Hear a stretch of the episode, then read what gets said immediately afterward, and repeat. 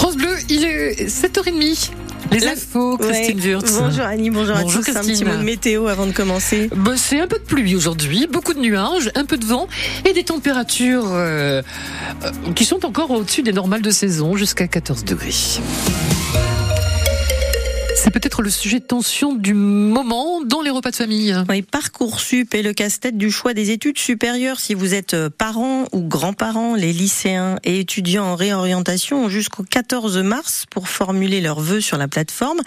Alors pour aider les jeunes à y voir plus clair, le salon de l'apprentissage, de l'alternance et des métiers se tenait hier au parc des expositions de Grand Queville dans la métropole rouennaise.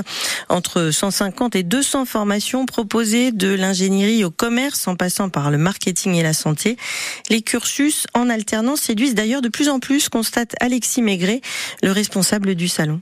Depuis plusieurs années, il y a un certain engouement qui vogue autour de l'alternance parce que l'idée c'est vraiment d'allier euh, la théorie à la pratique et euh, aujourd'hui on a des entreprises qui demandent de plus en plus euh, d'expérience dès que les étudiants sortent de l'école. Donc l'avantage c'est que on a déjà les stages, ensuite vous avez l'alternance, donc ça permet aussi vraiment de comprendre tout simplement comment cela se passe dans la vie professionnelle et puis allier la théorie en fait directement sur le terrain, d'être, j'ai envie de dire, un peu plus crédible peut-être quand ils postulent et qu'ils sortent de l'université ou d'une école en particulier. Alexis Maigret avec Lucie Amadieu, la clôture des inscriptions sur Parcoursup, c'est le 14 mars donc. Il avait révolutionné la cardiologie. Le professeur Alain Cribier est décédé vendredi à l'âge de 79 ans, visionnaire, inventif et tenace.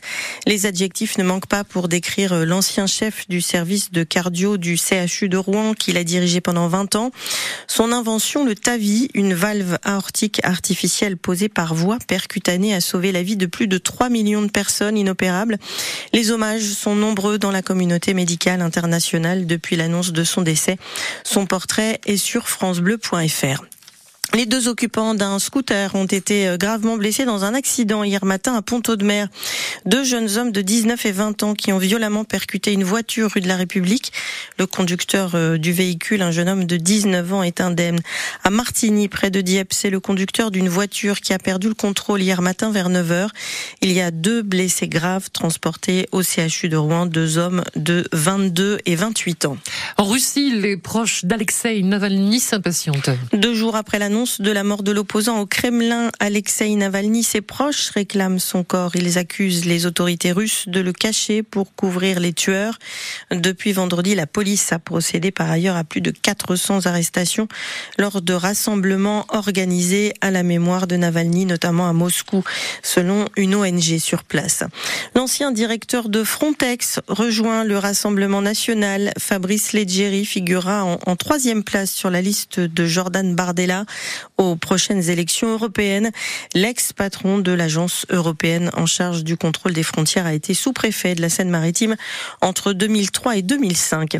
La grève des contrôleurs de la SNCF se poursuit ce dimanche avec trois trains sur cinq en circulation selon les prévisions.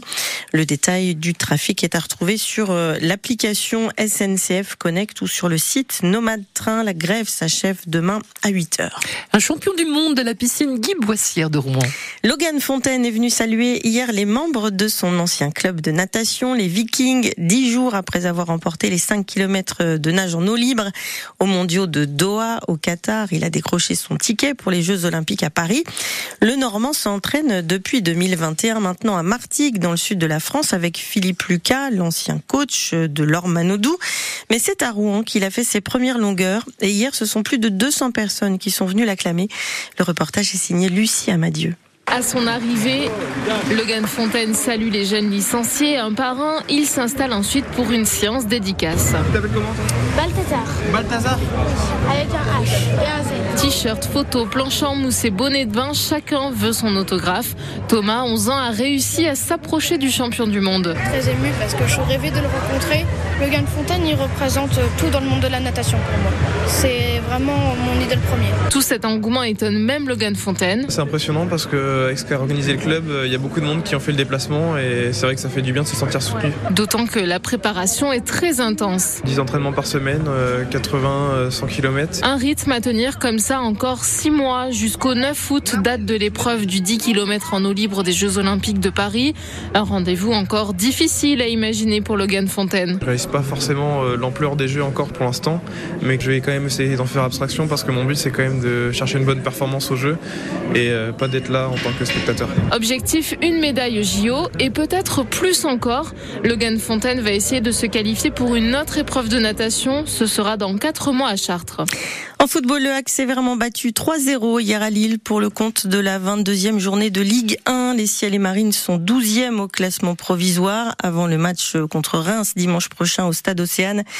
Hier soir, euh, le PSG a pris le, un peu plus le large au classement après sa victoire 2-0 à Nantes, deux jours après l'annonce du départ de Kylian Mbappé à Ah la bon, fin de la saison. Et oui, Ah bon, Vous débarquez, Annie. Oui.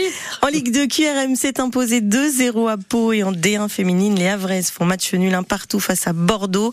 Dans le journal de 8 heures, ne manquez pas le reportage de Laurent Philippot sur ce crâne de mammouth qui sera mis aux enchères cet après-midi à Évreux. Un crâne vieux de 40 000 ans.